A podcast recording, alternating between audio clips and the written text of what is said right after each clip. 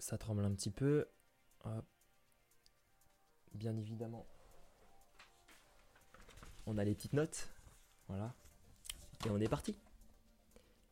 À la manière de mes compères, j'aimerais lever un verre à tous ces grands joueurs, ces immenses entraîneurs, à tous ces frénétiques supporters, à tous ces gamins allant au stade grâce à l'engouement de leur père, à tous ces journalistes passionnés, ces jardiniers verdoyants, sans oublier ces stadiers de marbre face à d'innombrables volcans, à tous ces amoureux du football qui ont forgé l'histoire de la Première Ligue et qui continuent de l'écrire aujourd'hui.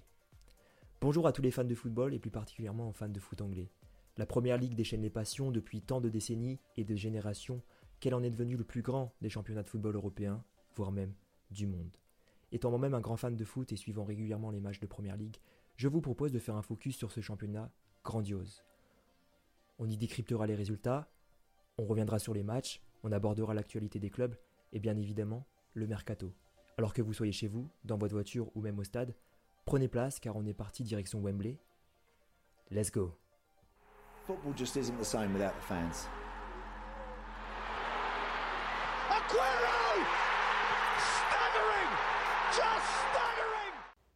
Bonjour à tous et bienvenue dans ce cinquième épisode de PL Express. Alors oui, aujourd'hui on se retrouve, on est un peu malade.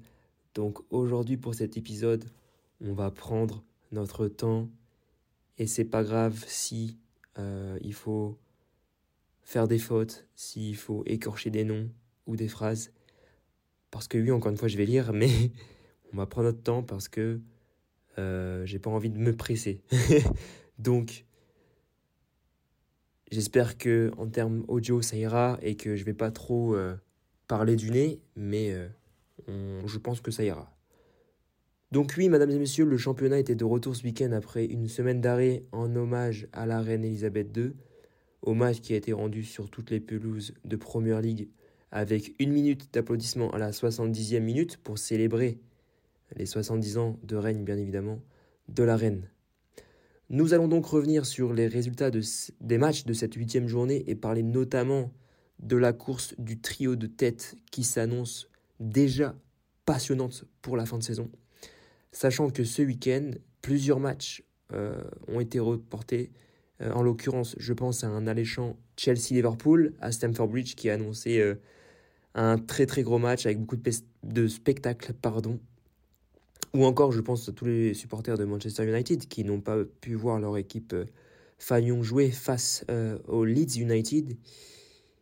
Pour rappel, pour les gens qui suivent également la Première Ligue de par euh, leur passion pour le football, il y avait un prometteur Brighton Crystal Palace. Donc ne soyez pas tristes, nous y aurons droit à une date ultérieure, sachant que les matchs de la journée précédente, donc de la septième journée, avaient également été tous reportés. Donc ça va se faire soit avant la Coupe du Monde, soit après. Mais ça nous réserve quelques belles affiches pour plus tard.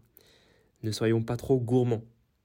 Avant de commencer, je voulais juste passer un petit message de remerciement aux personnes qui écoutent ce podcast parce qu'apparemment, j'ai reçu un mail comme quoi euh, PL Express se classait 22e dans la catégorie soccer en France euh, sur Apple Podcasts.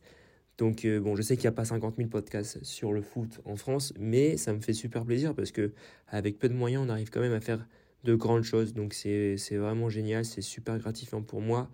Merci à vous et j'espère que ça va continuer. De toute façon, on ne peut que s'améliorer avec le temps.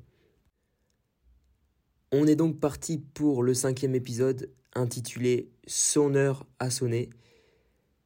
Un très beau jeu de mots, vous verrez pourquoi dans la suite. Cette journée a été marqué encore une fois par de nombreux buts, 23 buts marqués en 7 matchs, soit un total de 3,3 buts par match. C'est assez incroyable le rythme qu'il y a depuis le début de saison dans cette première ligue, et en tout cas c'est le spectacle et le foot qu'on aime, donc espérons que ça continue comme ça pour la suite, avant la Coupe du Monde, bien évidemment. Encore une fois, ce qu'on aime avec ce championnat anglais, c'est que il est porté euh, en grande pompe par des stars et en ce moment par un seul homme. Que dis-je? Parce que nous le surnommons tous le cyborg, mais j'ai nommé Erling Haaland qui a marqué son onzième but ce week-end en seulement 7 matchs. Il est presque déjà, c'est pour vous rendre compte, j'en avais déjà parlé dans l'épisode précédent, mais il en est déjà presque à la moitié des buts inscrits par les deux meilleurs buteurs de l'exercice précédent, Mohamed Salah et Hung Minson, qui avait marqué en tout et pour tout 23 buts chacun la saison dernière. Il reste 31 journées. Je pense qu'il va largement battre ce record, à moins qu'il se blesse, à moins qu'il ne soit plus titulaire, à moins qu'il se passe euh, quelque chose de problématique dans le monde du foot. Mais je pense que si on est et si on continue sur ce rythme, il va largement dépasser ce record, en tout cas pour celui de l'année dernière. Alors, le cyborg pourra également et ça, c'est quelque chose que je m'étais noté parce que je n'étais pas au courant, mais la Norvège ne s'est pas qualifiée pour la Coupe du Monde au Qatar qui aura lieu à partir du 21 novembre prochain. Il pourra donc se requinquer pendant la pause et revenir plus affûté que jamais à la fin du mois de décembre, puisque, on le rappelle, la dernière journée pré-Coupe du Monde aura lieu le week-end du 12 novembre, soit une dizaine de jours seulement avant le début de la compétition, et la première journée post-Coupe du Monde aura lieu le 26 décembre, le lundi 26 décembre, soit je crois, huit jours après la finale. Il faudra donc très vite revenir aux affaires pour les joueurs. Après une compétition longue et éprouvante pour certains qui vont aller jusqu'au bout, il y aura forcément des risques de blessures. Donc je pense que la route, ou en tout cas la, la, voie royale, j'ai envie de vous dire, vu le contexte actuellement au Royaume-Uni, mais la voie royale est ouverte pour Erling, pour Erling Haaland. Pardon. Et justement, parlons-en d'Erling Haaland et de ses coéquipier qui s'est ce week-end, comme je l'ai dit, offert son 11e but de la saison sur une merveille de feinte de corps face au défenseur Max euh, Killman, euh, qui s'est bien fait avoir comme un débutant sur le coup, mais on ne peut pas lui en vouloir parce que je pense que n'importe qui serait tombé dans le piège. Parce que si vous n'avez pas vu les images, c'est juste de l'art visuel et footballistique. On dit souvent oui, Erling Haaland, il est trop euh, volumineux, il est trop lourd, euh, on sait qu'il est rapide, mais euh, pour, euh, on va dire, changer d'appui rapidement, et là, il vient de prouver tout l'inverse. Il vient de montrer qu'il est très talentueux parce que la feinte de corps qu'il a fait, il y a très peu d'attaquants de, classe mondiale qui peuvent la faire. Ou en tout cas, il faut être un attaquant de classe mondiale justement pour pouvoir la réaliser. Donc, il fait cette feinte de frappe, en tout cas cette feinte de corps plutôt, avant de, de, perforer le but adverse d'une magnifique frappe du pied droit, un peu à l'image du but qu'il avait marqué euh, soit contre le PSG ou un peu à l'image du but qu'avait marqué Mbappé en finale de, Coupe du Monde face à la Croatie. C'est une espèce de frappe pied droit qui a un rebond et qui trompe le gardien. Donc c'était euh, assez incroyable en direct en tout cas, comme euh, j'ai suivi ce match en intégralité. Et donc, super entame pour les Citizens qui avaient offert un but à leurs fans dès la première minute de jeu parce que c'est Jack Grealish qui, qui vient inscrire euh, le premier but de la partie après une, action joliment construite côté droit et un centre de Kevin De Bruyne dès la 55e seconde. Donc euh, une entame de match euh, hyper, hyper performante, j'ai envie de dire. Et City qui semble ne pas douter en tout cas et qui semble vouloir en découdre et, et, vouloir tout simplement abattre n'importe quel ennemi qui se poserait sur leur chemin vers le titre.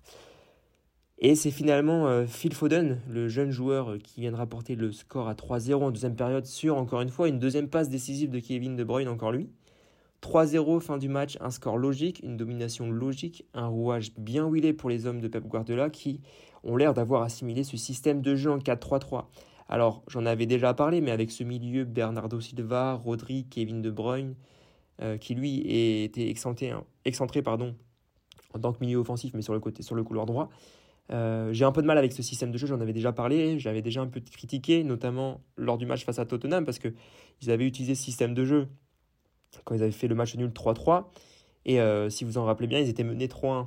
Euh, j'avais critiqué le fait que je préférais quand City évoluait en 4-2-3-1 avec un Kevin De Bruyne en 10 en soutien de Haaland directement. Je l'ai trouvé bien plus offensif, bien plus rapide dans, dans le jeu en transition offensive. Mais alors c'est toujours le cas, hein, je, préfère ce système de jeu, mais il se trouve que euh, ce week-end, ils ont réussi, on va dire, un peu à dénouer les, enfin, ce système de jeu et en comprendre un petit peu mieux les rouages. Pourtant, euh, ils n'avaient pu faire que match nul face à Aston Villa dans cette même configuration, alors que la semaine d'avant, ils avaient gagné 6-0 face à Nottingham en utilisant le 4-2-3.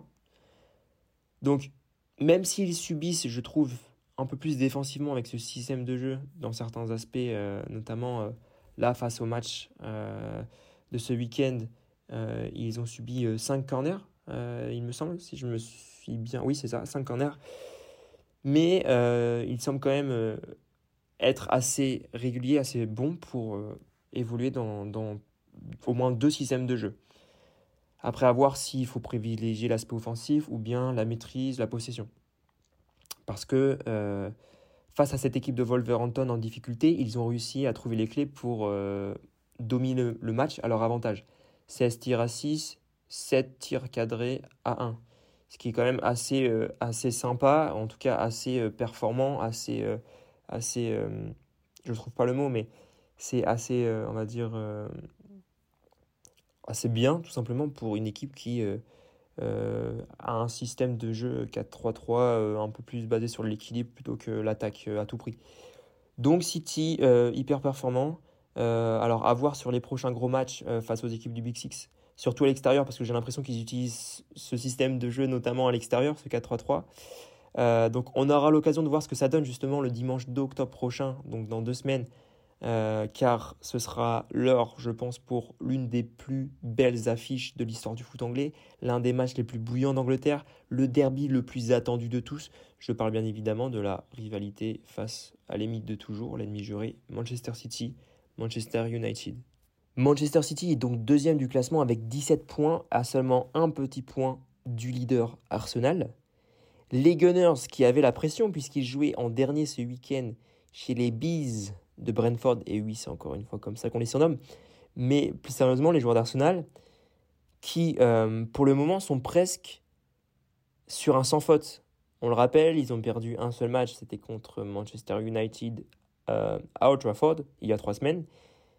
Avant ça, les hommes d'Arteta euh, avaient très bien débuté leur début de saison avec que des victoires. Et depuis, ils ont gagné tous les matchs.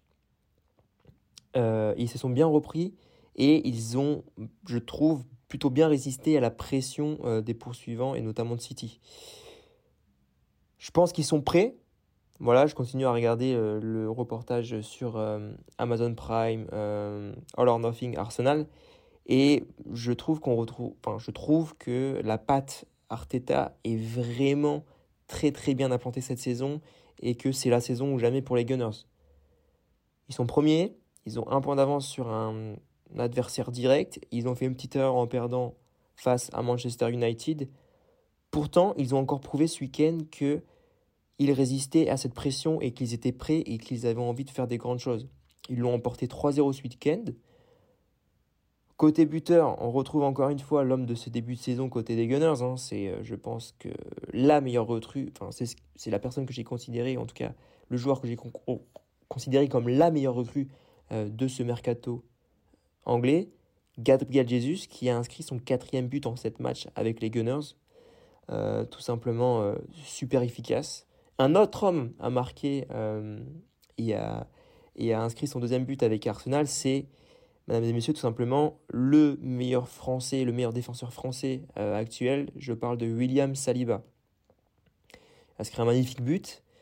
3-0 donc pour Arsenal, puisque la recrue Fabio Vera, qui pour le moment n'avait pas eu énormément de temps de jeu, a inscrit son premier but sous le maillot d'Arsenal.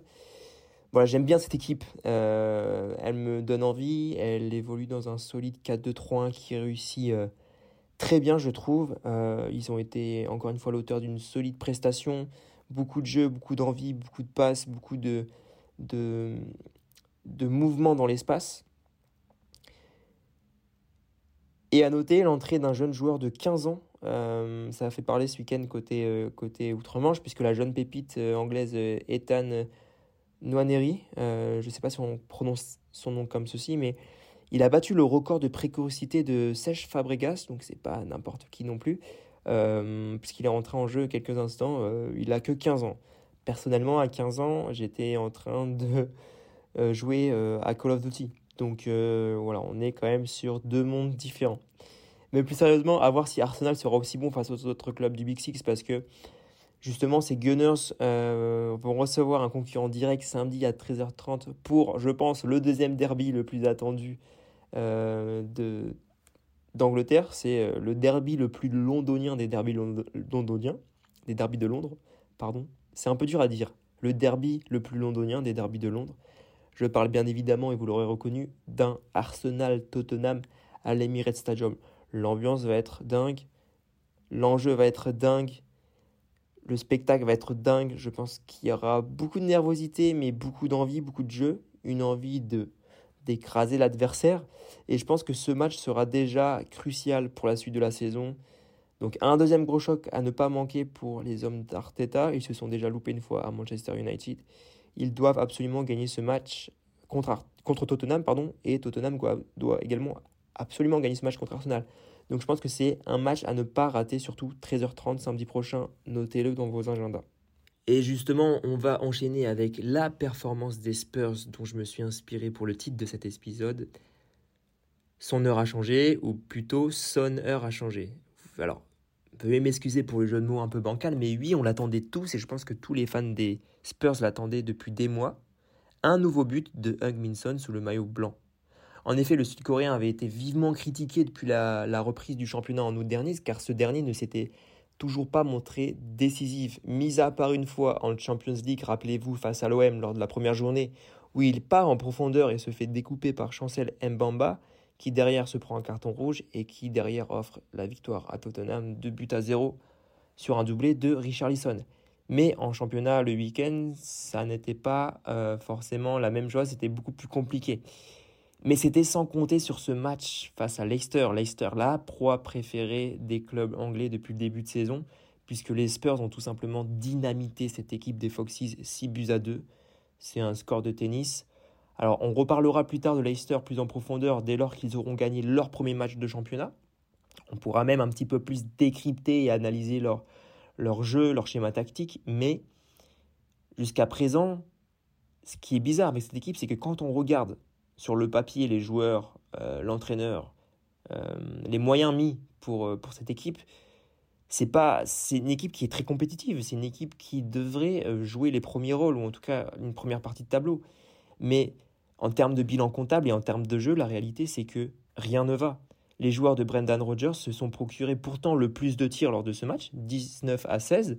Ils ont eu la possession du ballon, et ce, à l'extérieur, au Tottenham Hotspur Stadium, 57% à 43 et ont même comptabilisé plus de 600 passes. Alors certes, dominer n'est pas gagné, mais pour moi, offensivement, c'est trop faible. Parce que quand on voit la composition, j'ai un peu de mal à comprendre ce schéma tactique en 4-1, 4-1. Quand on voit qu'un joueur formidable comme Yuri Tillman, pardon, Tillmans, je vais y arriver, se retrouve en position de milieu central axe droit, presque comme un faux numéro 10 finalement, alors que le vrai numéro 10 de cette équipe, c'est James Madison et que pour ce match il se retrouvait vraiment dans le couloir droit, c'est pas son poste. Je suis désolé, pour moi c'est un pur milieu offensif axial qui doit jouer en 10 ou d'après transfert marque parce que je connais pas non plus tous les positionnements des joueurs, mais à un côté préférentiel, euh, côté gauche, dans, dans, l'axe. En plus, James Madison, c'est ce joueur qui souvent euh, est décisif dans la passe, soit en marquant, soit en trouvant les espaces et en faisant des passes D tout simplement. Donc je pense que Leicester a tous les ingrédients nécessaires pour rebondir et aller chercher une première partie de tableau, mais tout simplement, il les exploite très mal. Et je ne sais pas si c'est seulement au niveau du coaching ou si c'est plus au niveau du management du club, mais ça va être très très compliqué pour cette équipe cette année, on va pas se mentir. Alors revenons rapidement sur Tottenham qui grâce à cette victoire est deuxième ex du championnat avec Manchester City et qui pour le moment fait très bonne figure, même si on l'a vu et on le sait, cette équipe a toujours un peu de mal à démarrer ses matchs. Ils sont souvent dans la réaction et subissent la plupart du temps le jeu, peu importe l'adversaire. C'était déjà le cas, on le rappelle, en domicile, euh, à domicile pardon, face à, l'OM en Ligue des Champions, où ils avaient eu beaucoup de mal à démarrer, à se mettre dans le match. Ils ont perdu leur deuxième match de Ligue des Champions 2-0 face au Sporting Portugal. Mais un homme a tout changé sur ce match de championnat face à Leicester, car avant son entrée en jeu, le score n'était que de 3-2 et euh, Leicester aurait très bien pu revenir dans la partie, mais comme on l'a dit dans le titre, en remplaçant Richarlison dans un poste pour Son, dans un poste pour poste, pardon, Son, Heung-Min a amené toute sa rapidité, sa vitesse d'exécution pour crucifier la défense de Leicester. Et à l'image du quatrième but, splendide, réellement magnifique, son premier but de la saison, il va venir chercher une frappe sèche en pleine lucarne après, un après une magnifique conduite de balle. pour fixer la défense. et il va, de son pied droit, faire un petit décalage crochet extérieur. Et juste avant de décrocher, ça frappasse réellement un missile nucléaire dans la face de Danny Ward. Pleine lucarne. Son critiqué, mais finalement jamais égalé. Et il n'en fallait pas moins pour que le Sud-Coréen éveille le dragon qui sommeillait en lui depuis mai dernier. Un triplé en 13 minutes chrono. L'attente fut longue, mais le résultat est plus que prometteur. Son est de retour, Tottenham aussi. Alors j'espère que vous apprécierez la petite plume dont j'essaye de faire preuve pour chaque semaine mettre une équipe euh, plus en avant que les autres. Euh, c'était le cas lors des épisodes précédents pour euh, Arsenal, Manchester City et Manchester United. Ici, c'est le cas pour Tottenham. Moi, je trouve que c'est bien aussi de varier un petit peu.